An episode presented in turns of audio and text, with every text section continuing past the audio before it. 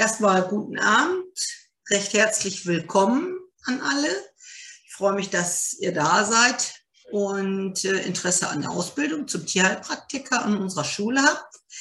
Wir werden heute mal einen kleinen Einblick geben, erstmal so allgemein, was eigentlich so ein Tierheilpraktiker insgesamt so macht, mehr oder weniger, also was beinhaltet dieser Beruf und dann auch zum Verlauf des, der Ausbildung werden wir kommen. Ähm, genau, vielleicht erst mal ein bisschen zu meiner Person. Ich äh, bin also Mechthild Prester und ähm, habe jetzt seit 25 Jahren meine Tierheilpraxis, wobei ich jetzt schon, wie gesagt, da auch in den Ruhestand gehe. Und ähm, 1999 habe ich die äh, Schule gegründet hier in Münster. Wir sind eine kleine Schule, und mein Bestreben war auch nie, eine große Schule zu machen, sondern wirklich immer im kleinen Rahmen auszubilden. Also auch so eine gewisse persönliche Atmosphäre ähm, sollte immer ähm, bei uns eigentlich so in der Schule zu spüren sein. Und nicht so eine ja, Nummernabfertigung und wo man die Schüler nicht im Einzelnen kennt. Ja, seit 2004 bin ich die erste Vorsitzende vom ältesten Verband der Tierheilpraktiker. Geht jetzt schon auch bald auf die 20 Jahre zu. Und äh, naja, war auch alles nicht so geplant, dass das so sein sollte. Aber es hat sich halt so mit der Zeit so ergeben. Ja, zum ersten Teil unserer Präsentation heute wollen wir allgemeine Informationen zum Beruf des Tierheilpraktikers geben. Und da fangen wir mal an. Was braucht man für Voraussetzungen, um überhaupt Tierheilpraktiker zu werden?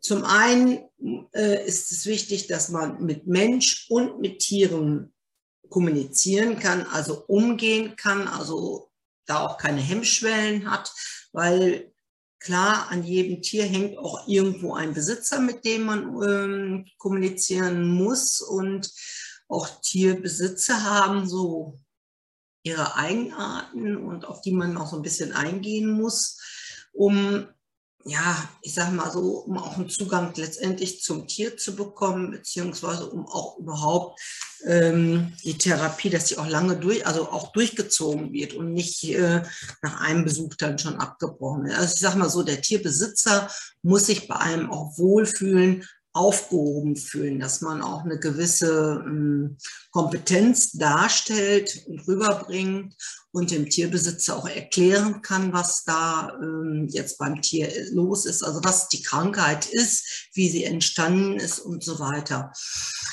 Haltung und Ernährung ist da auch ein ganz großes Thema für uns, was wir also immer mit einbeziehen müssen bei der ganzen Geschichte, weil viele Erkrankungen eben aus falscher Haltung oder falscher Ernährung herkommen.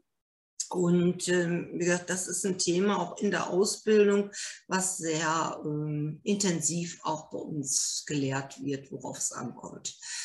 Da ist es dann auch wichtig, wenn der Tierhalter jetzt zum Beispiel bei der Ernährung etwas Grundlegendes falsch macht, dass man ihn da natürlich auch so ein bisschen diplomatisch in die richtige Richtung führt und nicht gleich Druck aufbaut und so, ne, sondern wirklich einfach erklärt, wieso, weshalb, warum und dass eben auch viele äh, äh, von der Werbung irritiert sind, ne, dass, dass man das Beste für seinen Hund mit Trockenfutter macht und, und, und, und dass man die Leute da einfach aufklärt.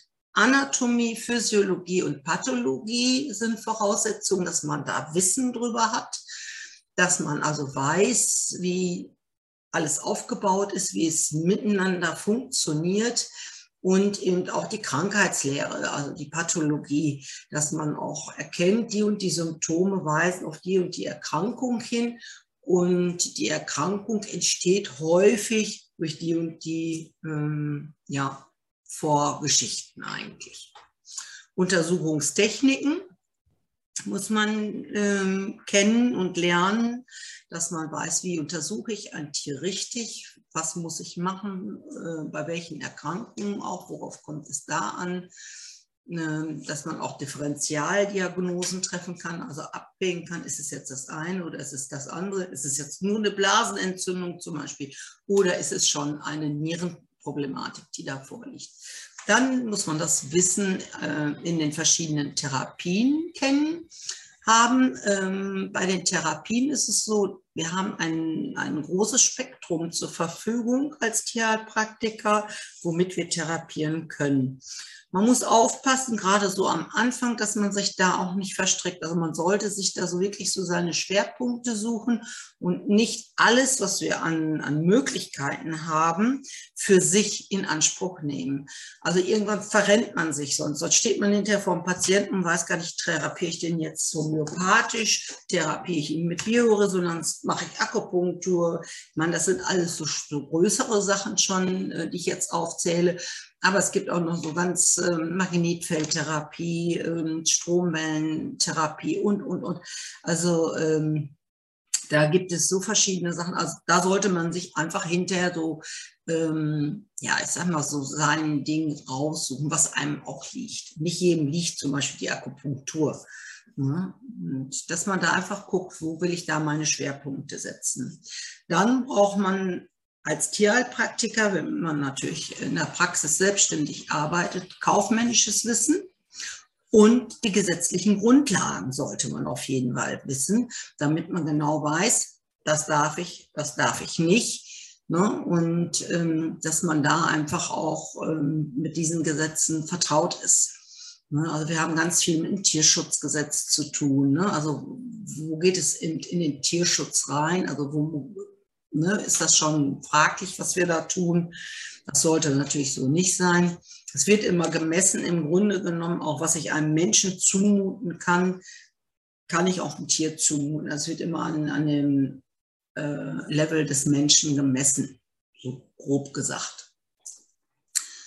Und ähm, ja, wie gesagt, das sind so Grundlagen, die man als Voraus, also nicht Voraussetzung für die Ausbildung, sondern Voraussetzung für den Beruf. Also was man erstmal lernen sollte und wissen sollte, bevor man sich als Tierheilpraktiker selbstständig macht. Was behandelt ein Tierheilpraktiker alles? Akute Krankheiten, chronische Krankheiten, Stoffwechselstörungen, wobei jede Krankheit eine Stoffwechselstörung immer im Vorfeld hat ohne Stoffwechselstörung würde gar keine Krankheit entstehen. Weil da, wo eine Krankheit entsteht, ist immer eine Stoffwechselstörung auch vorhanden. Also, aber Stoffwechselstörung hört sich immer so banal an. So, ach, dann schmeiße ich ein Pilleken ein und gleiche das dann wieder aus und dann ist die Stoffwechselstörung weg. Also so banal ist das nicht. Krankheiten, die durch Stress entstehen. Stress ist der größte Verursacher sowohl beim Menschen wie auch beim Tier, der krank macht. Man spricht auch bei so Krankheitsursachen immer vom Stressor. Dann die Umwelteinflüsse, die Krankheiten auslösen. Fütterung oder Allergien entstanden sind. Also, ne, das, äh, also äh, Fütterung ähm, Fehler können mach, gemacht werden, die dann eben die Krankheit äh, äh, hervorrufen oder bewirken. Oder aber auch äh, Allergien, die vorhanden sind, manchmal auch angeboren äh, und die dann eben zur Krankheit führen, zur Ausbreitung der Krankheit. Dann arbeiten wir auch begleitend bei gewissen Sachen, wie zum Beispiel bei Impfungen. Ähm, wie gesagt, also wir, sind, wir sehen uns jetzt nicht grundsätzlich als Impfgegner. Das muss man so ein bisschen abwägen. Also es ist halt so, dass wir überlegen, welche Impfung macht Sinn und welche macht keinen Sinn. Ähm, wenn man jetzt zum Beispiel im Pferdesport guckt, ja, also die, Pferde, also die Pferde müssen alle halbe Jahre geimpft werden. Ich meine, wenn ich mit dem Pferd äh, im Sportbereich unterwegs bin, komme ich da nicht rum, also kommt der Tierbesitzer da nicht drum rum, diese Impfungen auch alle zu machen. Wobei ein Freizeitpferd längst nicht diese ganzen Impfungen alle halbe, halbe Jahre braucht und auch nicht bekommen sollte, weil das eher belastend ist. Also das kann man auch nicht so wirklich nachvollziehen, warum die FN seinerzeit das so festgelegt hat, dass alle halbe Jahre geimpft werden muss. Dann Autoimmunerkrankungen, das ist auch, ich sag mal, aus persönlicher Sicht gesehen immer ein, ein guter Bereich, an, wo wir uns betätigen können. Ich sage immer, nicht? Bitte? Hatte da jemand eine Frage? Nee. Ähm, Autoimmunerkrankungen, ich sage immer, wenn einer kommt, ja, mein Tier hat eine Autoimmunerkrankung, das ist immer schon so, eigentlich ist es vom Tier, vom, von der äh, Tiermedizin aufgegeben, also vom, vom Tierarzt quasi aufgegeben, das Tier, so nach dem Motto, da kann man nichts machen, da kann man nur äh, begleitend therapieren oder eben, ähm, ja, versuchen, dass das Tier das ein, einigermaßen erträglich hat, diese Autoimmunerkrankung. Und manche lassen sich aber auch wirklich doch noch therapieren, wenn man einfach mal aus einem anderen Blickwinkel schaut. Also ich habe hier wirklich in der Praxis schon einige Autoimmunerkrankungen vorgestellt bekommen und einfach mal aus einem anderen Blickwinkel geschaut und da haben wir das Tier wirklich komplett genesen können.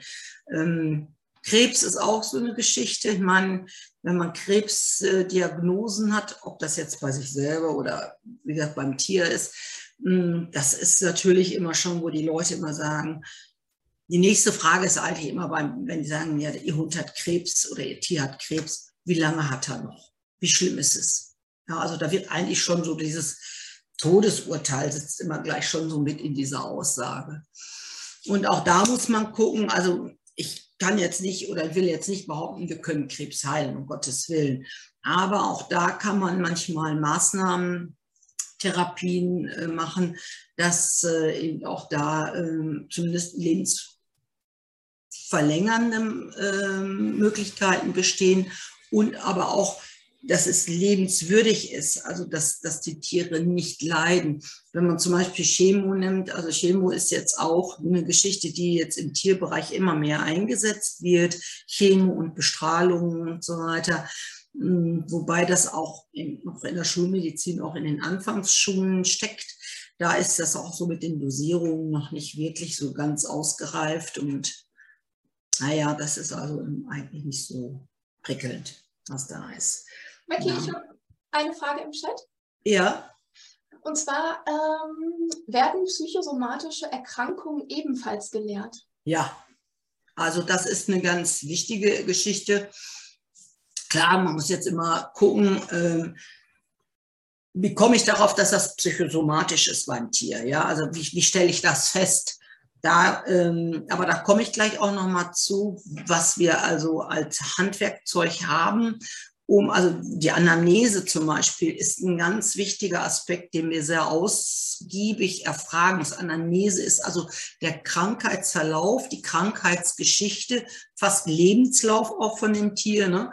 Hm, äh, zum Beispiel ist es der Erstbesitzer, sollte man erstmal so fragen. Ne? Mit wie vielen Wochen haben sie den Welpen gekriegt? Also wann ist der bei der Mutter weg und so?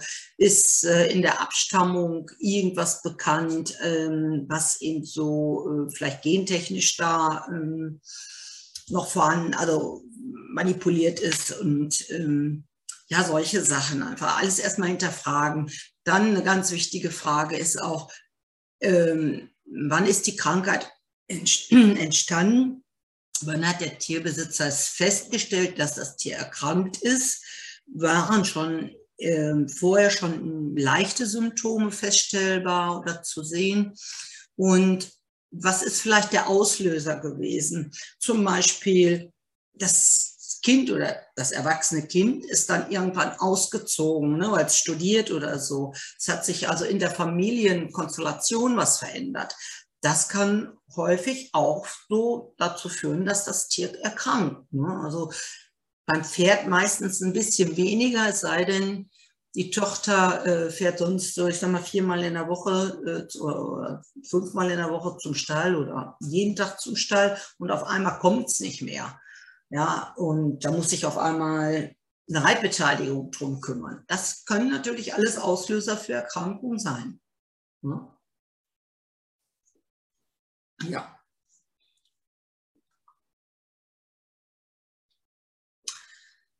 Wie stellt ein Tierheilpraktiker seine Diagnosen? Das habe ich eben schon also gerade erwähnt. Also die Anamnese ist eins der größten Standbeine, die wir ähm, ausgiebig nutzen müssen.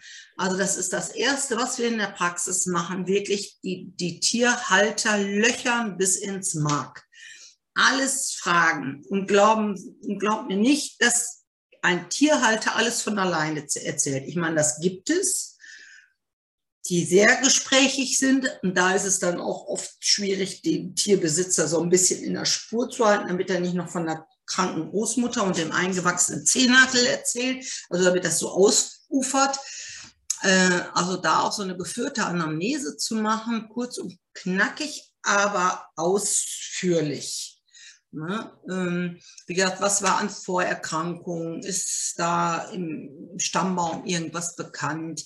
Ne? Gerade im Pferdebereich ist das schwierig, weil oft die Pferde schon in dritter, vierter, fünfter Hand sind. Ne? Also ist kaum ein Pferd da, wo es geboren ist, äh, schon von Fohlen an, wo man, ähm, wie gesagt, dann das so zurückverfolgen kann. Aber ähm, trotzdem so viel wie möglich erfragen, wie lange ist es schon da am Stall und im, oder im Besitz und äh, sind Vorerkrankungen in irgendeiner Art und Weise bekannt. Ne? Und einfach drumherum fragen. Was wird an Floh- und Zeckenprophylaxe gemacht? Was wird gegen Parasiten, Ekto- oder Endoparasiten, also Würmer und so weiter gemacht? Hm, was ist die Ernährung, also wie ist die Ernährung, also Haltung und Fütterung, Umgebung haben wir da. Das passt auch, äh, wie gesagt, kommt auch mit in die, Körper, in die äh, Anamnese rein, dass man fragt, wie wird das Tier gefüttert, was bekommt es an, an Nahrungsmitteln, ne? ähm, wie oft bekommt es das ne? und kriegt es diese Art der Fütterung schon lange oder ist sie in letzter Zeit umgestellt worden.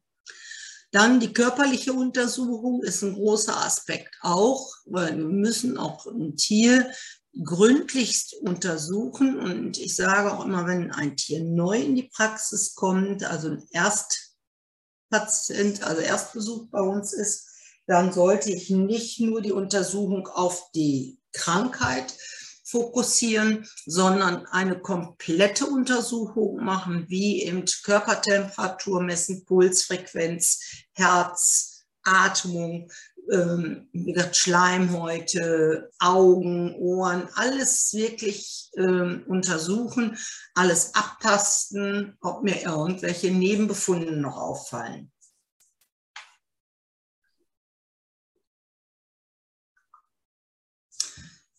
Ja, wie therapiert ein Tierheilpraktiker? Es gibt ganz verschiedene, eben schon erzählt, es gibt wirklich einen großen Fächer an Therapien. Äh, Kathi, kannst du ungefähr sagen, du, du hast so ein bisschen Überblick, weil wir ja die Schüler immer so Therapien ausarbeiten lassen. Ich, ich schätze mal so 30, 40 Therapiearten, wobei es bestimmt noch mehr gibt, aber die der Tierheilpraktiker zur Verfügung hat, meinst du? So allgemein? Keine Ahnung. da gibt es ja auch immer wieder Sachen, die da ähm, er, erfunden werden oder äh, ja, ja, keine Ahnung. Kommt immer wieder was Neues. Ja, genau. ja. Nee, kann, ja. ich, kann ich wirklich nicht abschätzen, weiß ja. nicht. Also die großen Therapieformen sieht man hier, die Homöopathie, wobei wir jetzt durchs neue Tierarzneimittelgesetz zurzeit sehr eingeschränkt sind mit der Homöopathie, weil wir ähm, die einfachen einzelnen Mittel aus dem humanen Bereich nicht verabreichen dürfen. Grundsätzlich ist es immer, es muss alles für die Tierart zugelassen sein. Da wird aber auch der Markt wieder auch jetzt so langsam größer, dass eben die Firmen sich darauf einstellen und auch für die Tiere immer mehr Homöopathika machen. Dann die Phytotherapie, das ist die Kräuterheilkunde. Ähm, die kann man auch gut mit anwenden, klar auch gerade als Futterzusatz. Ähm, dann Akupunktur, Bachblütentherapie, Bioresonanz, Magnetfeldtherapie, ähm, Radionik, ähm, wie gesagt, ätherische Öle, Farbtherapie, Lasertherapie, was gibt es noch? Alles. Viel gibt es. Und ja. äh, genau, und was man ja auch nicht vergessen darf, es gibt ja auch ganz viele Firmen, also nicht nur mit, äh, dass man mit, mit Arzneimitteln arbeitet, mit der Homöopathie, sondern ähm, mit Produkten von Firmen. Also das ist ja auch mit Kannebrotrunk, also mit mhm ähm, äh, Futter zusetzen mit irgendwelchen ähm, Geräten wie mit einem Laser. Also das ist ein riesiges Feld. Mhm. Unüberschaubar Wald.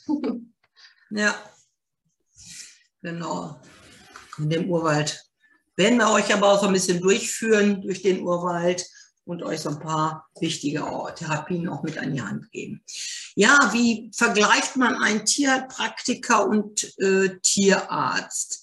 Das wurde ich eigentlich in meiner Praxis auch immer gefragt, so, ne, ja, was ist denn der Unterschied zwischen euch und einem Tierarzt? Ne? Und irgendwann habe ich gedacht, das Beispiel mit Schwimmlehrer und Rettungsschwimmer ist eigentlich genau wirklich, das, das, das ist so bezeichnend eigentlich für den Unterschied. Der Tierheilpraktiker ist eigentlich eher ein Schwimmlehrer. Wir arbeiten sehr viel in der prophylaktischen Form, Krankheiten zu vermeiden, den Körper, die Gesundheit zu erhalten. Das heißt also, wir bringen dem Schüler oder dem Patienten das Schwimmen bei, dass er, wenn er ins Wasser fällt, das heißt, wenn er einer größeren Infektion ausgesetzt ist, damit fertig werden kann. Er hat schwimmen gelernt. Also das Immunsystem ist darauf vorbereitet. So würde ich das betrachten. Der Tierarzt ist eher der Rettungsschwimmer. Also der Patient droht an seiner Krankheit unterzugehen, dann schminkt, wirft er ihm einen entsprechenden äh, Rettungsring zu, wie OP, äh, Medikamente oder, oder, oder. Und derjenige ist gerettet, wird wieder an Land gezogen, kann aber immer noch nicht schwimmen. Das heißt, bei der nächsten Gelegenheit fällt er wieder ins Wasser und muss wieder gerettet werden. Ne? Und so sehen wir das eigentlich. Wenn aber ein Schwimmlehrer dem der Schwimmschüler ins Wasser fällt, der kann den auch retten, wenn er noch nicht schwimmen kann. Also ne, wir sind quasi auch kleine Rettungsschwimmer, äh, Rettungsschwimmer ja, sozusagen. Und ähm, nur wie gesagt, bei uns ist so, wir legen ein großes Augenmerk, einen, einen großen Energie, äh, legen wir also wirklich daran, dass wir in der Prophylaxe arbeiten, in der Vorbereitung, dass erst gar nichts passiert. Und wenn das passiert ist, versuchen wir eben äh, erstmal retten, an Land holen und dann das Schwimmen beibringen. Hoffe, es war nicht zu bildlich. so, ja, der zweite Teil ist jetzt so Informationen zur Ausbildung an der Naturheilschule Presta. Das interessiert euch ja bestimmt auch. Ja, unser Team hier in voller, voller Breite. Also äh, die Brit Kröger ist unsere Hauptdozentin. Kathi Timmer habt ihr schon mehr oder weniger vielleicht kennengelernt oder jetzt da im Bildschirm. Ist also wirklich der gute Geist unserer Schule. Die macht auch hier so ein bisschen die Geschäftsführung. Also wenn irgendwas ist, habt ihr eigentlich immer Kontakt mit Kati. Dann haben wir die Sandra Schützler noch, die Nicole Wurster und die Franzi Wojewski, die auch das eine oder andere Thema hier in der Schule dozentieren, also als Dozenten sind. Ähm, ja, alle sind ähm, Tierheilpraktiker, sogar die Kati, hat mal irgendwann hier bei uns an der Schule die äh, Schulbank gedrückt, wie alle aus dem Team. Alle aus dem, ja, ne? alle aus dem Team sind wirklich hier von unserer Schule irgendwann mal vor vielen Jahren gewesen und äh, irgendwie konnten die sich nie, nicht wieder von der Schule loseisen. Ja, wir sagen immer, wir haben vergessen, das Kleingedruckte zu lesen. Das ist die lebenslange Knechtschaft hier. Freiwillig. Ja, ja. ja, aber es zeugt ja davon, dass äh, wir hier sehr schöne zwei Jahre hatten. Immer. Und wir jetzt, Kathi, wie lange bist du jetzt hier? Ich habe versucht, es nachzuhalten. 15 auf jeden Fall, ne? Ich, ich weiß es tatsächlich nicht. Nein, ich werde das jetzt die nächsten Tage mal nachgucken. Aber ich habe ein paar Mal schon überlegt, das muss ich mal nachhaken. Ja, das liegt daran, du wirst nicht älter und äh, weißt du, dann denkt man immer, die ist erst gerade da. Nee, so gerade ist das gar nicht mehr. Aber vielleicht kommen wir nochmal zurück hier auf die Folie. Ja. Ja, also wie lange dauert eine Ausbildung? Zwei Jahre. Ähm, wir bieten die Ausbildung berufsbegleitend an. Egal für welche Ausbildungsform man sich entscheidet, diese, alle Formen sind berufsbegleitend. So, das sind die vier, ähm, so, das ist der äh, ähm, Ausbildungsablauf. Start der Kurse egal welche Form, die starten alle jeweils im Oktober. Praktischer Unterricht ist in kleinen Gruppen, das heißt kleine Gruppen, also je nachdem, was wir praktisch machen, so, also wir sind also keine 20, 15 Leute oder so, manchmal auch sind wir auch wesentlich weniger, je nachdem, aber so bei 15, 16 ist eigentlich bei uns Schluss. Ansonsten splitten wir die Gruppen, dass wir die Gruppen also teilen, mit, dass wir mit, mehr, mit zwei Dozenten oder drei Dozenten den Unterricht dann machen, je nachdem. Ähm, ja, alle Dozenten sind praktizierende Tierheilpraktiker. Hausaufgabenbetreuung macht die Kati per Mail, also die können dann per Mail geschickt werden. Kati guckt das nach. Wenn Fragen sind oder irgendwas so gar nicht verständlich ist, dann macht das die Kati per Mail. Ja, die Formen, wir haben drei verschiedene Ausbildungsformen. Einmal die wöchentliche Ausbildung, einmal wöchentlich morgens oder abends Unterricht hier vor Ort in Münster. Da wäre der erste Unterricht Dienstag, der 18. Oktober von 9 bis 12 oder der Abendkurs von 18 bis 21 Uhr. Wenn man sich für einen Kurs entscheidet, also man kann nicht wechseln zwischen morgens und abends. Man muss sagen, entweder Morgenkurs oder Abendkurs. Dann die webinargestützte Ausbildung, circa alle drei Monate hat man Samstags- und Sonntagsunterricht hier in Münster oder Umgebung, je nachdem. Die Pferdeställe sind manchmal auch in Coesfeld oder Billerbeck, also ein bisschen verteilt, aber alles hier so in der Nähe von Münster. Ähm, und äh, zusätzlich ist einmal wöchentlich der, die Online-Schulung. Ähm, die neue Klasse hat dann immer montags, ne? Ja, montags. Ja, dann montags abends. Genau, also euer Unterricht wäre dann einmal in der Woche montags abends. 18.30 Uhr bis 20 Uhr. Genau. Steht da gar nicht, stimmt. Ja. Steht nur der erste Praxisunterricht. Genau. Und der erste praktische Unterricht, damit fängt der Kurs auch an, mit einem praktischen Wochenende sozusagen. Das heißt, da ähm, treffen wir uns im Seminar, also da sind wir im Seminarraum ähm, da den ersten Unterricht mache ich auch zum Teil mit der Brit, also erst ich. Ich äh, unterrichte dann schon im ersten Teil die äh, Funktionskreise, die Elementenlehre. Ist ein absolutes Highlight und äh, für mich gibt es eigentlich nichts Schöneres als Thema. Die Elementenlehre ist absolut mein Steckenpferd. Und äh, wie gesagt, die werden wir am ersten Tag machen. Dann, ähm, was steht noch auf dem Plan da? Ich glaube, Praxis am Mund auch, ne?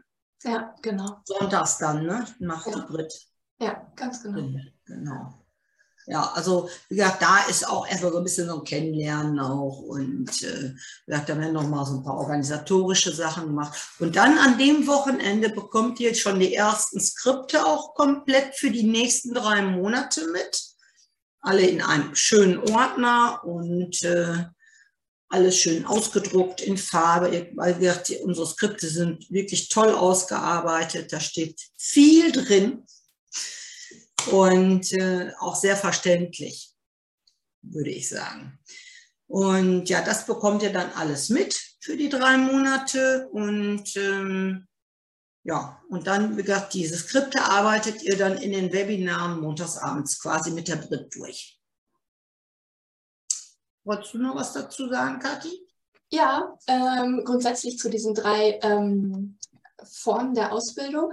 Also wir werden oft gefragt, was die Unterschiede sind im Lehrplan, was der eine Kurs mehr hat als der andere Kurs. Aber der Lehrplan ist tatsächlich komplett gleich. Also in allen drei Kursformen, egal ob die wöchentliche Ausbildung, webinargestützt oder der Blockkurs, das ist alles ähm, der gleiche Lehrplan. Die haben alle den gleichen Anteil an Theorie und Praxis. Der Unterschied liegt nur daran, ähm, wie und wann und wo die ähm, die Theorie haben. Also bei der wöchentlichen Ausbildung und bei dem Blockkurs ist die Theorie auch bei uns vor Ort. Das heißt, da werden auch ähm, Skripte durchgearbeitet. Also da sitzt man nicht den ganzen Tag am Mund, sondern man muss auch wirklich die Theorie lernen. Die gehört ja nun mal auch dazu. Und im Webinarkurs ist es dann halt so, die Theorie ist online. Und äh, für den Praxisunterricht, der dann gebündelt wird, kommen die Schüler dann zu uns in die Schule beziehungsweise in die, in die Pferdestelle. Ähm, der Vorteil, ich meine, ich kann ja schon mal ein bisschen spoilern, wir haben tatsächlich äh, so gut wie gar keine Anfragen mehr für wöchentlich und für den Blogkurs. Die Leute wollen in das Webinar, weil der Unterricht, der Theorieunterricht, wird komplett aufgezeichnet. Also das heißt, ihr habt montags abends Unterricht, der wird aufgezeichnet und dann hat ähm, jede Klasse im internen Bereich von unserer Homepage einen eigenen Bereich, wo ich dann diese Aufzeichnung reinstelle. Meistens äh, direkt am nächsten Tag. Ähm, das heißt, ich kann krank sein, ich kann im Urlaub sein, ich kann ähm, in Unterricht nochmal nachholen ich logge mich einfach dann am nächsten Tag, am übernächsten Tag oder in drei Wochen oder in zehn Wochen nochmal wieder ein. Oder in einem Jahr. Oder in einem Jahr und kann den Unterricht nochmal nachhören, nachgucken. Das haben die anderen Kurse natürlich nicht. Wir können keine Kamera laufen lassen, während wir Unterricht äh, vor Ort machen. Das funktioniert einfach nicht. Das kriegen wir nicht hin. Ähm, den Vorteil haben halt die Webinarkursschüler. Und wir haben eine ganze Zeit lang haben wir diese drei Kurse parallel laufen lassen und ähm, man konnte wirklich sehen, also natürlich liegt es auch immer an dem einzelnen Schüler, aber die Webinarkursschüler waren in der Prüfung meistens einen Tacken besser als die anderen Schüler. Ich gehe davon aus, das ist meine Vermutung, einfach, dass die den Unterricht immer noch mal wiederholen können, wenn die das wollen. Wenn es zur Prüfung geht, dann gucke ich mir nochmal das eine Skript an, höre mir nochmal den Unterricht dazu an.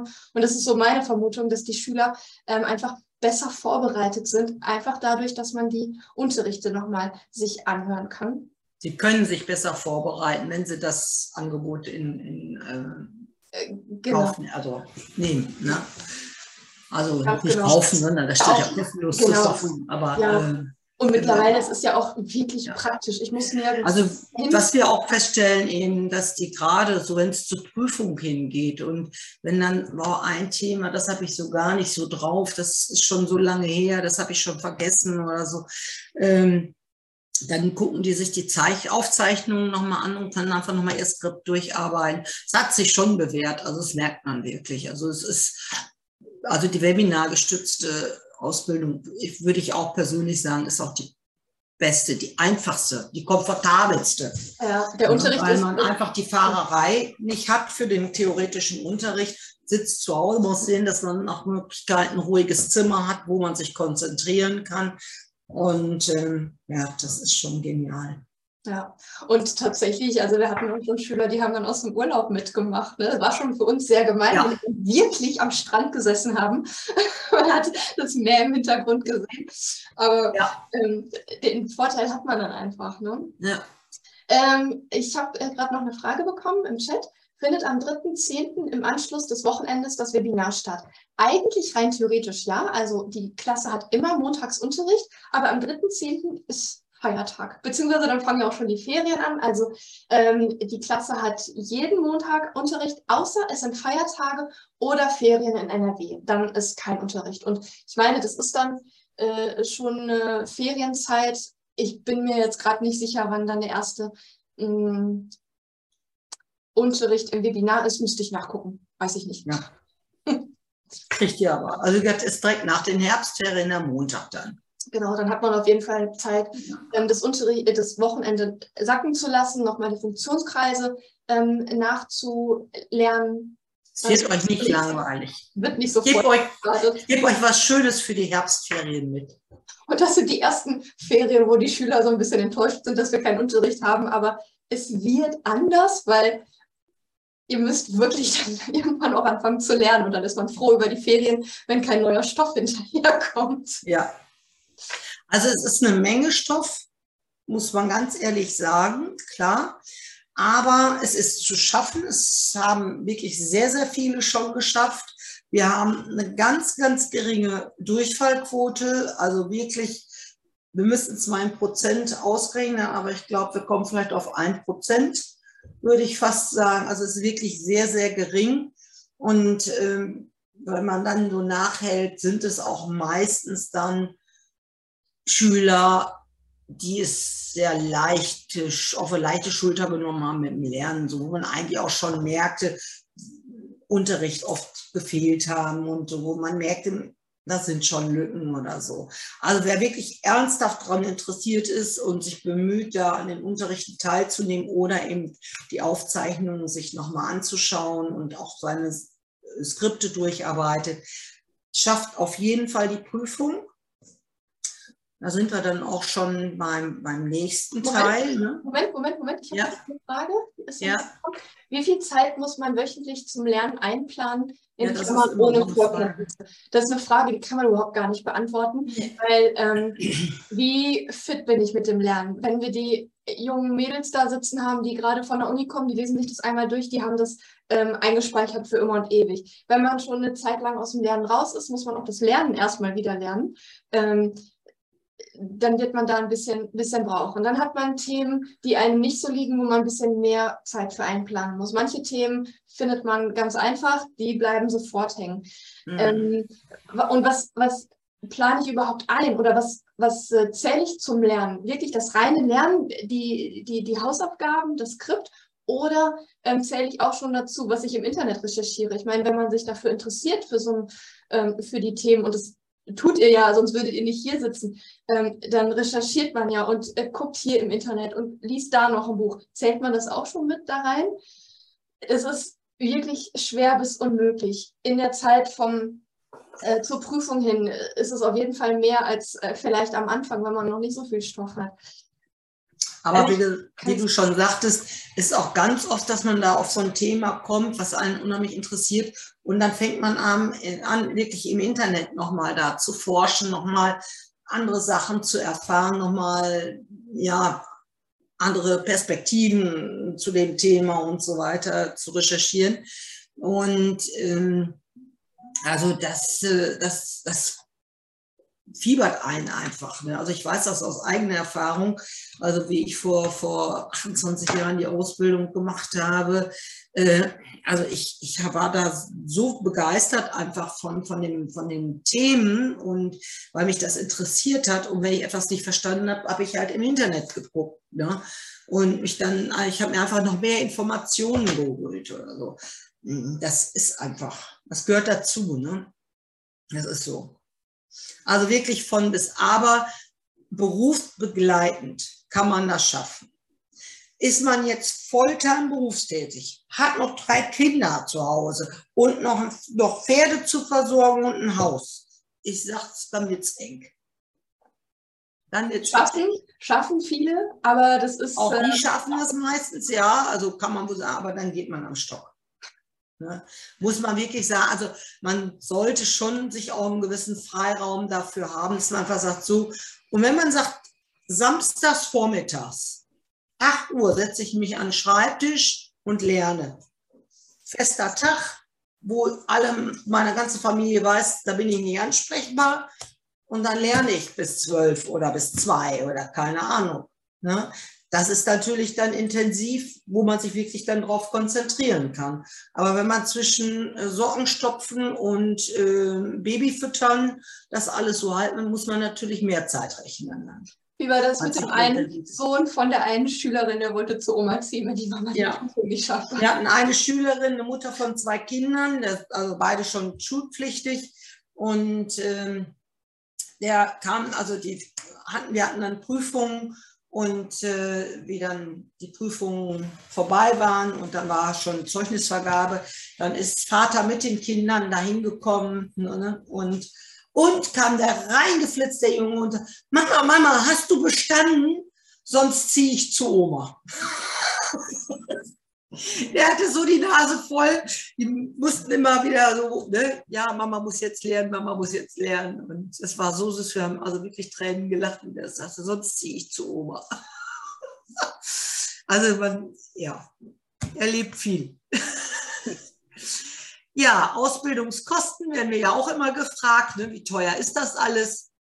Die Anmeldegebühr 250 Euro, die sind direkt zu bezahlen, wenn man sich anmeldet. Dann äh, gibt es die Möglichkeit in 24 Monatsraten, also über die zwei Jahre, A 199 Euro im Monat zu zahlen oder wahlweise halbjährlich 1194. Der Unterschied, da gibt es keinen Unterschied, da ist auch kein Rabatt drin, weil wir eben all die Jahre Preise auch stabil gehalten haben. Und ähm, ja, das, uns ist es auch egal, ob halbjährlich oder äh, monatlich bezahlt wird. Also, man kann auch alles auf einmal zahlen, das ist egal. Also das ist für uns nicht relevant. Äh, eventuelle Beantragung des Bildungschecks, das ist auch wieder Katis Part. Genau, das ist äh, ein Förderprogramm vom Land NRW. Also das ist äh, wirklich nur für Leute interessant, beziehungsweise möglich, die in NRW wohnen. Ähm, ja, äh, da lernt man auch immer wieder Neues dazu. Also was es für Voraussetzungen gibt, da habe ich äh, die letzten Tage auch wieder viel lernen dürfen. Ähm, wer sich dafür interessiert, ich, da würde ich einfach sagen, wir telefonieren einfach mal. Ähm, das wird jetzt uns zu weit führen. Aber ja, der letzte Stand war bis zu 500 Euro, aber vielleicht wird das noch wieder geändert. Ja, das, das ändert sich äh, wirklich, man kann fast sagen, täglich. Gefühlt, ja, genau. Ja, da muss man immer wieder aktuell gucken, was dann Sache ist. Ja. Okay. Wichtige Bücher, da werden wir auch immer noch gefragt. Das kommt noch zusätzlich zu den äh, Ausbildungskosten dazu. Also im äh, Grunde genommen, das einzig wirklich wichtige Buch, was ihr braucht, ist äh, zum, ich glaube, ziemlich zum Schluss der Ausbildung, ne? Berufskunde. mittlerweile so eher so in der Mitte. Das ist ja. ähm, das Berufskundebuch. Da sind alle ähm, Gesetze, die den Tierheilpraktiker in seiner Arbeit betreffen, drin gesammelt, inklusive Kommentare. Also Tiergesundheitsgesetz, Tierschutzgesetz, ähm, Arzneimittelgesetz und äh, Heilmittelwerbegesetz. Das brauchen wir natürlich für die Gesetzeskunde, wenn die Schüler dann lernen, was sie dürfen und was sie besser lassen sollten. Ähm, das ist ein Buch, was der Verband äh, herausbringt. Da sage ich dann aber Bescheid. Also das kann auch über uns bestellt werden, bekommen unsere Schüler einen Schülerrabatt. Äh, da sage ich dann aber Bescheid, wann wann das sein sollte. Und die anderen Bücher, die da stehen, die sind kein Muss. Da sprechen wir auch am ersten Unterricht nochmal drüber, was es so für Bücher gibt und äh, welche man vielleicht lieber im Geschäft stehen lassen sollte. Aber wirklich gebraucht wird nur der Berufs äh, also das Berufskundebuch. Genau. Und hier der Fragenkatalog, da steht zwar hinter kein Muss, aber das ist empfehlenswert weil ähm, das ist ein kleiner Fragenkatalog zur schriftlichen Prüfung, äh, die der Verband abhält. Und das sind die öffentlichen Fragen. Also die, da ist ein Drittel der Fragen, die vorkommen könnten. Ein Drittel ist, da, äh, ist öffentlich. Und wie gesagt, an den, anhand dieses Fragenkatalogs üben wir dann auch nochmal die schriftliche Prüfung. Also die 10 Euro sollte man wirklich investieren. Das lohnt sich. Ja, aber auch da macht das noch keinen Sinn, den jetzt schon zu kaufen. Nein, nein. Wird immer wieder aktualisiert und geändert. Und da sage ich dann auch immer den Schülern Bescheid, so jetzt könntet ihr mal so langsam darüber nachdenken, den zu bestellen. Und beziehungsweise das läuft dann auch über unser Büro. Also da müsst ihr eigentlich auch nichts machen, außer einmal den Finger nehmen und sagen, ich hätte gerne. Genau. Ja, Lehrinhalte, habe ich eben schon gesagt, Funktionskreise, Elementenlehre, das ist erstmal das erste große Thema, mit dem ihr euch, ich euch bekannt mache. Also ich sage immer, das ist äh, ein total spannender Tag. Ihr werdet euch und eure Mitmenschen an, nach dem Tag mit anderen Augen sehen. Also und auch ein anderes Verständnis für die bekommen, warum die so sind, wie sie sind warum die nicht anders können und wie man vielleicht besser mit denen umgehen kann. Sehr hilfreich fürs Leben, kann ich nur sagen. Dann Anatomie, Physiologie, also die Abläufe im Körper der Haus- und Nutztiere. Ähm, also was heißt Haus- und Nutztiere? Ähm, also bei uns sind schwerpunktmäßig Katze, Hund und Pferd. Die Kuh kommt auch so ein bisschen drin vor, aber so mit so ein paar, ähm, ja, so ein paar außer der Reihe eben so Sachen, so beim Magen, dass die mehrere Mägen hat und solche Geschichten. Also äh, bei uns sind wirklich diese drei Kategorien, also Hund, Katze, Pferd. Nicht Hund, Katze, Maus, aber Pferd. Das sind so unsere Kategorien, ähm, wir, über die wir unterrichten. Pathologie, die Krankheitslehre. Wir machen sehr viel Praxis, wirklich am Tier, dass äh, ihr wirklich auch den Umgang mit dem Tier und so weiter äh, machen könnt und üben könnt. Wir hatten teilweise viel auch am Pferd, in den Pferdestellen. Ähm, da wird dann auch immer gesagt, also ihr kriegt das vorher angekündigt, jetzt dann und dann, samstags oder samstags, sonntags, also je nachdem, was anliegt, sind wir im Pferdestall. Dann bitten wir euch auch entsprechende Kleidung mitzubringen, festes Schuhwerk, keine Glitzerballerina oder Flipflops oder Sandalen. Festes Schuhwerk, mindestens Turnschuh. Lacht nicht, wir hatten wirklich schon Glitzerballerinas im Stall. Ja. Das war nicht so schön. Wir erwähnen das immer. Also wirklich vernünftige, robuste Kleidung ne? und auch nicht mit T-Shirt, Bauch frei und so weiter. Zieht euch ne, vernünftig an. Auch die Jungs, Mädels sollten, legen wir das immer nahe, dass also wirklich ne, bitte Funktionskleidung anziehen. Schreibe ich aber immer noch in der Mail. Ja. Und wie gesagt, je nach Witterungsverhältnissen, aber wenn wir das wirklich sehr heiß haben, was wir ja dieses Jahr auch hatten, nehmt Sonnencreme mit, nehmt euch ein Cappy mit. Wir stehen teilweise wirklich in der Sonne, äh, Sonnenbrillen und so weiter ne? und vor allem eincremen. Ne? Muss man leider, man denkt da oft nicht dran, man denkt, ach, man ist im Pferdestall. Aber wir sind auch viel draußen. Genauso ist es auch, wenn es kalt ist. Nehmt euch bitte mindestens eine Jacke mehr mit und zieht euch warm an. In den Ställen ist es immer kälter als in der Stadt oder im Wohngebiet. Also man kann da wirklich von ausgehen. Also uns klappern dann sonst die Zähne. Es ist aber noch niemand erfroren. Keine Nein, es haben alle überlebt. Kurz auch keinen Sonnenstich gehabt, aber ähm, ich, wir sagen es immer lieber vorher, ne, dass man einfach daran denkt, bei der Praxis auch entsprechend einfach an Sachen zu denken. Dann Therapien werden wir besprechen, ne, was man wie therapiert. Das ist dann auch bei der Pathologie, wird die Brit auch immer wieder sagen, bei der und der Erkrankung, das und das könnt ihr machen und denkt dran, das und das äh, ne, bei dem Thema, was weiß ich, da müsst ihr auch an die Leber denken, die ist mit betroffen oder die Nieren, die müssen angeregt werden und so weiter. Die Brit ist unsere Kräuterhexe, die ist also in der äh, Phytotherapie sehr bewandert und ähm, wird auch immer wieder Kräuter und so weiter benennen, die äh, da äh, sehr gut wirken. Ähm, wir werden auch Einzelmittel aus der Homöopathie durchaus zu den Themen auch besprechen und sagen, hier, die Einzelmittel sind da gut und dass man dann einfach mal guckt, ähm, welche Komplexmittel, also für die Tierart zugelassene Mittel es da gibt, dass man dann aber die Wirkung der einzelnen Mittel auch aus dem Komplexmittel, also Komplexmittel heißt ja, wo verschiedene, mehrere verschiedene Mittel drin sind, dass man die einzelnen Wirkweisen der äh, Medik, also der Mittel auch weiß, von Anika, von Rustox, von Solidago und so weiter. Also auch das werden wir machen.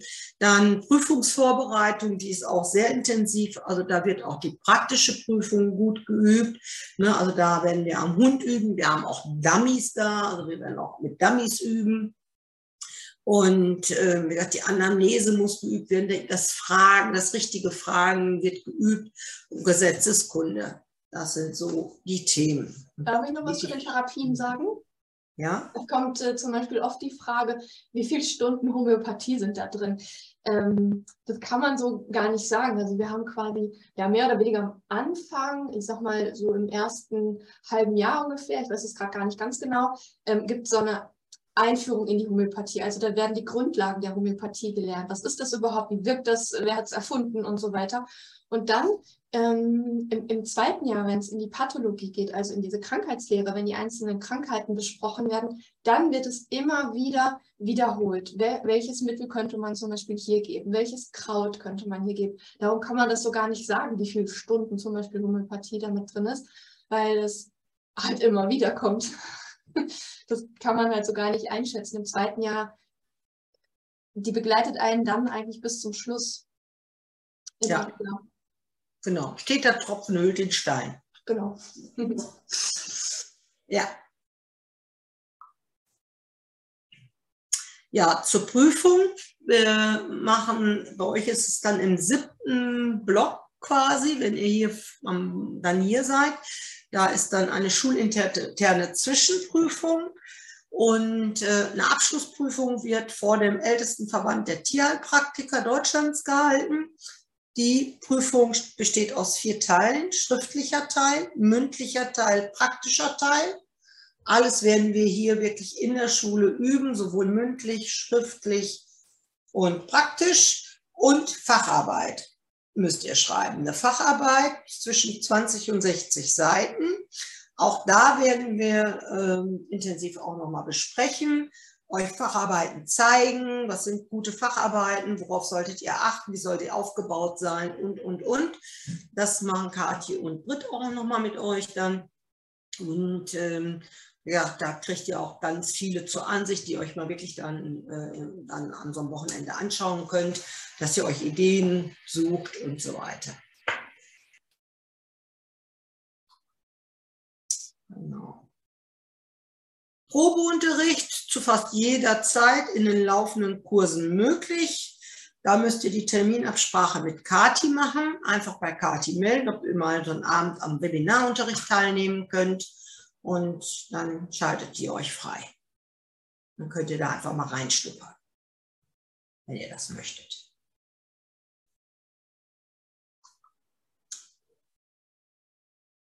Äh, haben wir ansonsten eine Aufzeichnung, die wir mal so, so freigeben? Ja, geht auch. Geht, geht auch, also, ne? Wenn sich einfach mal eine Aufzeichnung angucken möchte, dann ist man ja. Ähm, ja zeitlich unabhängig, ist auch kein Problem. Einfach bei mir melden.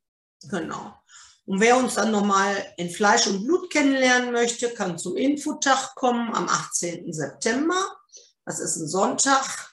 Ähm, von 15 bis 18 Uhr sind wir hier. Und dann kann man das Gleiche nochmal hören, was er jetzt schon gehört hat, aber uns auch nochmal persönlich kennenlernen. Ja, und die also Räumlichkeiten angucken und einfach mal ein bisschen THP-Luft ja. schnuppern. Ne? Wobei wir ja sehr häufig auch in dem anderen Seminarraum hier vom Gemeinderaum sind weil zu Corona-Zeit brauchten wir ein bisschen mehr Platz, dass wir einfach die Abstände einhalten können. Und dann, der ist aber hier wirklich keine 100 Meter von hier entfernt, also ein schöner großer Gemeinderaum, den man als Seminarraum nutzt. Der ist nochmal ein bisschen größer halt. Ja. Jo, wenn noch Fragen sind, gerne fragen könnt ihr jetzt machen. Könnt euch einfach den Laut, äh, den, das Mikro anschalten, einfach mal reinquatschen.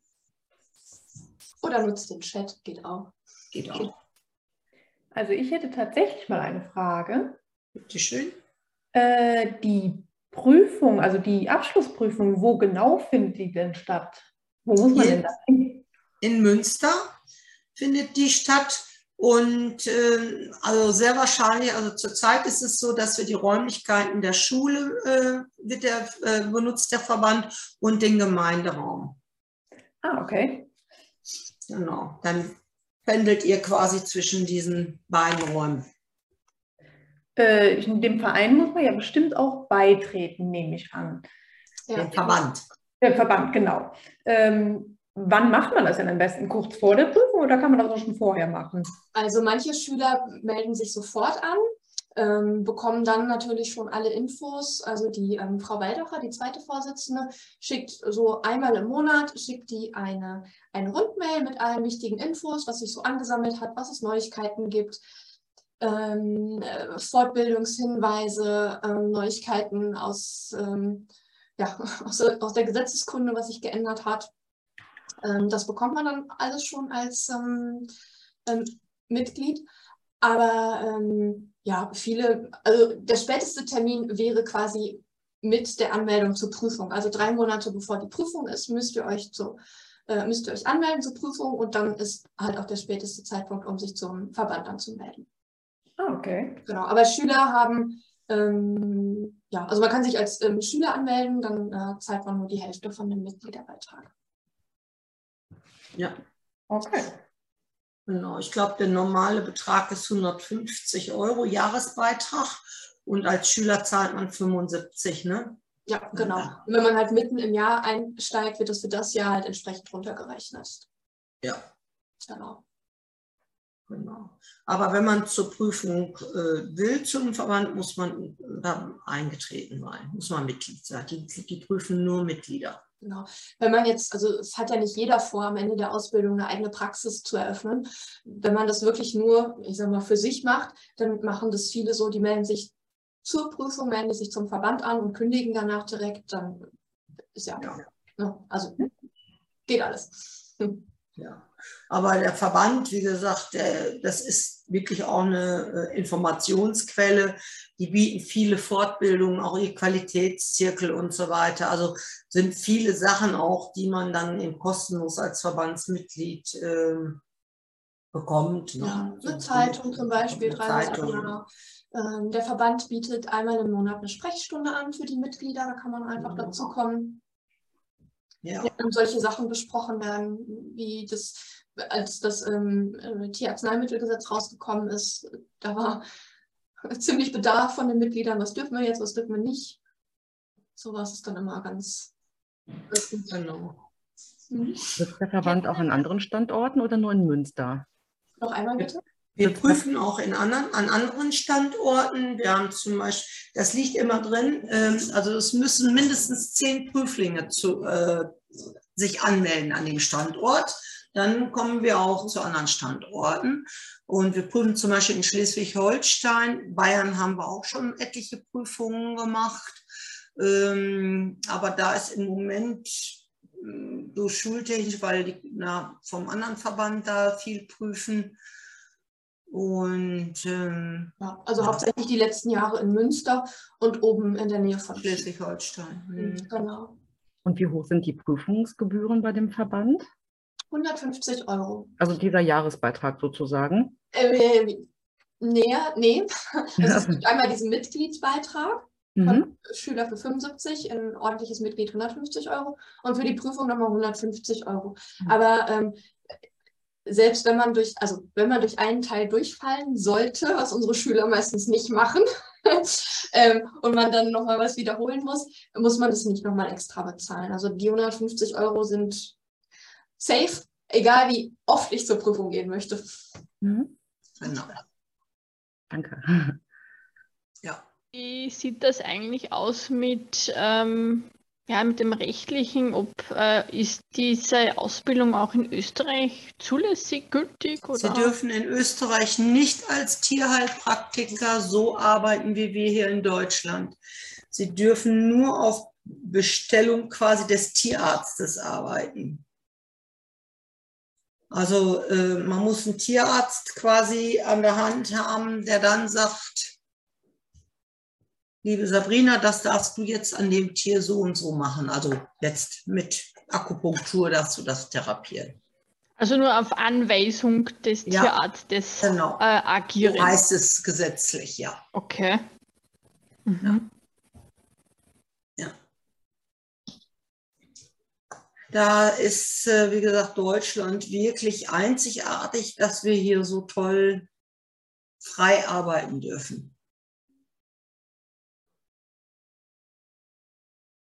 Und wie wäre das mit dem, ähm, ich meine, ich bin ja schon angemeldet für den Online-Unterricht. Mhm. Jetzt ist nur die Frage, läuft das dann auch mit Kamera? Also so wie es jetzt hier auch ist? Ja, genau. Ah, okay, nee, dann muss ich nur gucken, wie ich die ans Laufen kriege. Ja, wäre schön. Das ist immer schön auch für den Dozenten, wenn er einfach so die Schüler alle sieht ja. und nicht nur so vor so schwarzen Löchern sitzt.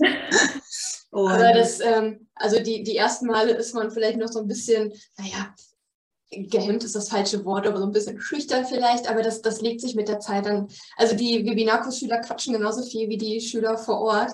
Ähm, ja. Also das ist überhaupt gar kein Unterschied. Die sind alle freigeschaltet, so wie jetzt hier auch. Die sehen sich alle, sprechen miteinander. Das ist wirklich ganz nett. Ja. Cool. Genau. Wir haben auch eigentlich, ähm, das heißt eigentlich, wir haben für jede Klasse eine WhatsApp-Gruppe. Die war eigentlich ursprünglich mal dafür gedacht, dass man Brit Bescheid sagen kann, Brit, ich komme heute später, ich komme gar nicht, ich äh, weiß ich nicht. ähm, aber mittlerweile ist es auch so ein schöner Austausch geworden ähm, untereinander, unter den Schülern. das ist wirklich nett. Also da entstehen dann auch Freundschaften, also jetzt nicht durch die WhatsApp-Gruppe, sondern grundsätzlich durch die, äh, durch die Ausbildung. Aber ähm, ja, also vor lauter Lernen darf man nicht vergessen, dass es auch wirklich eine schöne Zeit ist. Ja.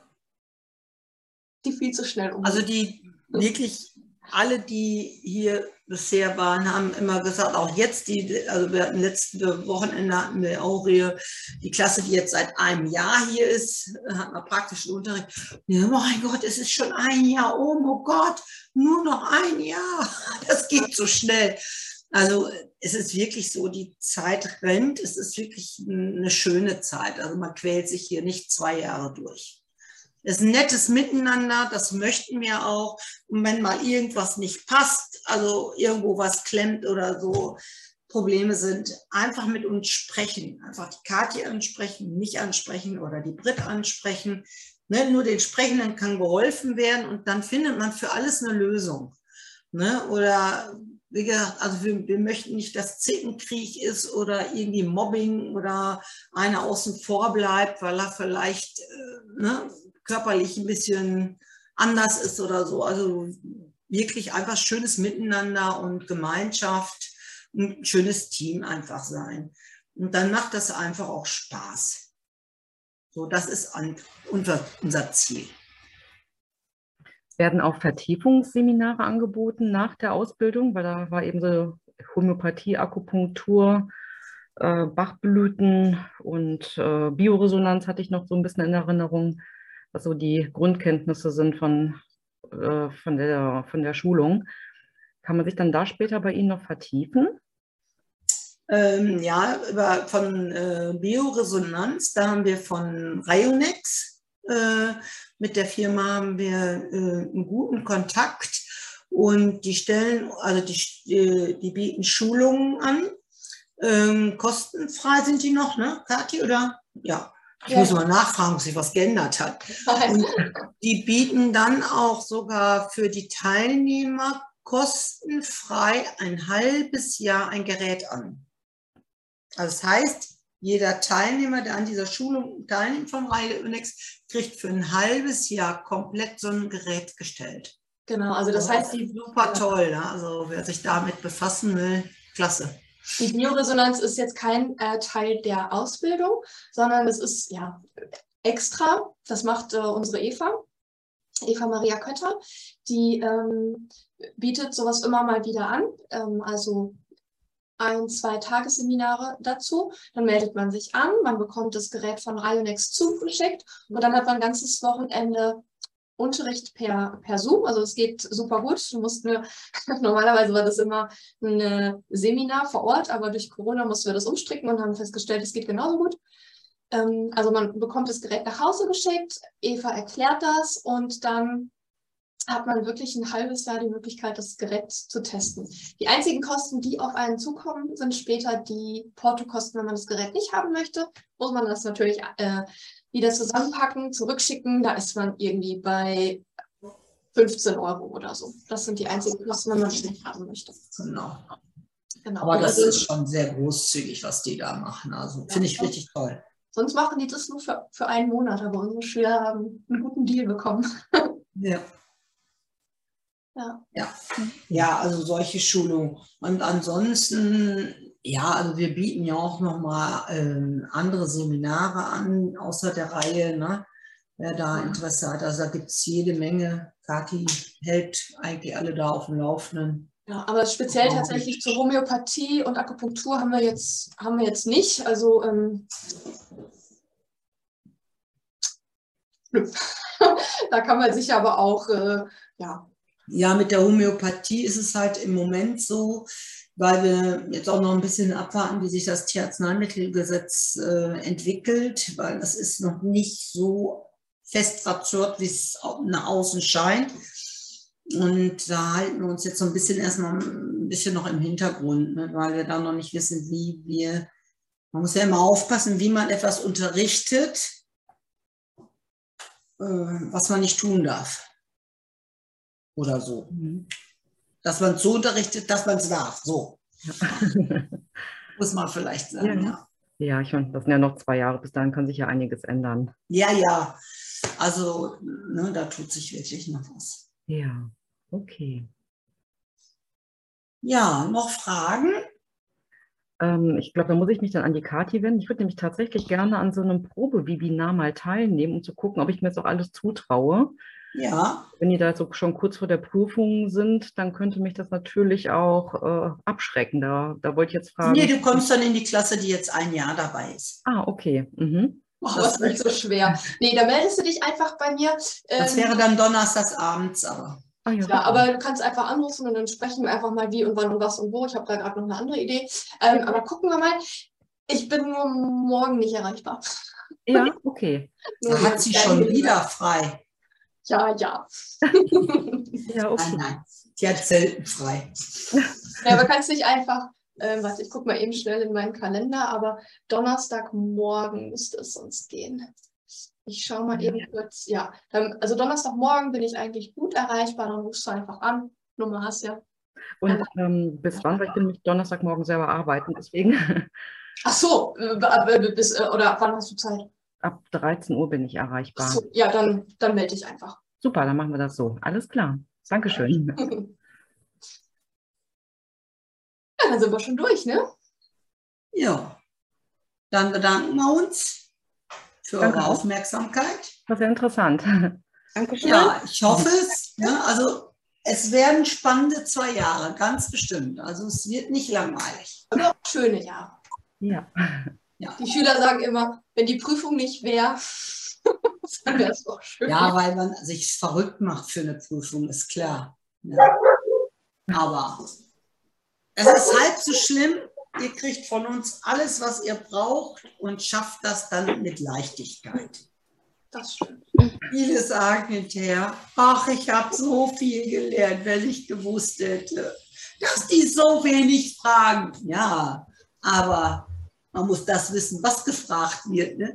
Und wenn man natürlich dann auch gute Antworten gibt, wird man auch nicht viel gefragt. Ne? Das ist der Unterschied. Und wenn man das Gefühl hat, man ist noch nicht so weit, kann man die Prüfung dann auch so, so zwei, drei Monate später machen? Oder? Ein Jahr später dann. Ach, ein Oder Jahr ein halbes später. Jahr, wenn man nach Schleswig-Holstein fährt. Ne? Je nachdem, wie die Termine sind. Ne? Ja, okay. Also einmal Aber Jahr das- die Möglichkeit. Aber das wird nicht passieren. Nee, okay. Und ist auch nicht anzuraten, weil wenn du es später machst, es ist wirklich so, du verlierst dieses halbe Jahr, macht dich nicht sicherer. Mhm. Ne? Ganz im Gegenteil. Weißt du, dann sage ich immer, wenn du dir so unsicher bist, mach doch den Probelauf.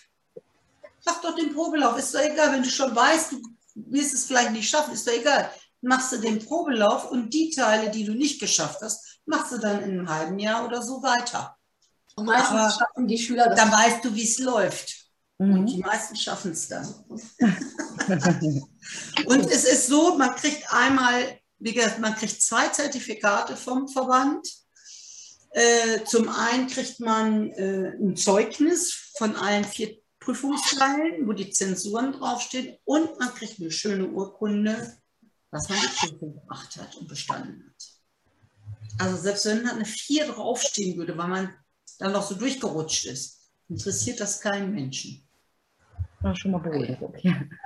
Man hängt sich die Urkunde dahin. Ne? Also das ist wirklich, da braucht ihr euch nicht verrückt machen, das klappt wirklich gut. Mhm. Danke. Gut, dann bedanke ich mich, dass ihr da wart, dass ihr uns zugehört habt, Interesse hattet und vielleicht sehe ich ja den einen oder anderen oder euch alle. Nicht, sondern ganz sicher. Ja, genau. Genau. Ich wünsche euch einen schönen Abend und Danke, eine gute. Zeit. Danke. Danke auch. Tschüss. Tschüss. Tschüss.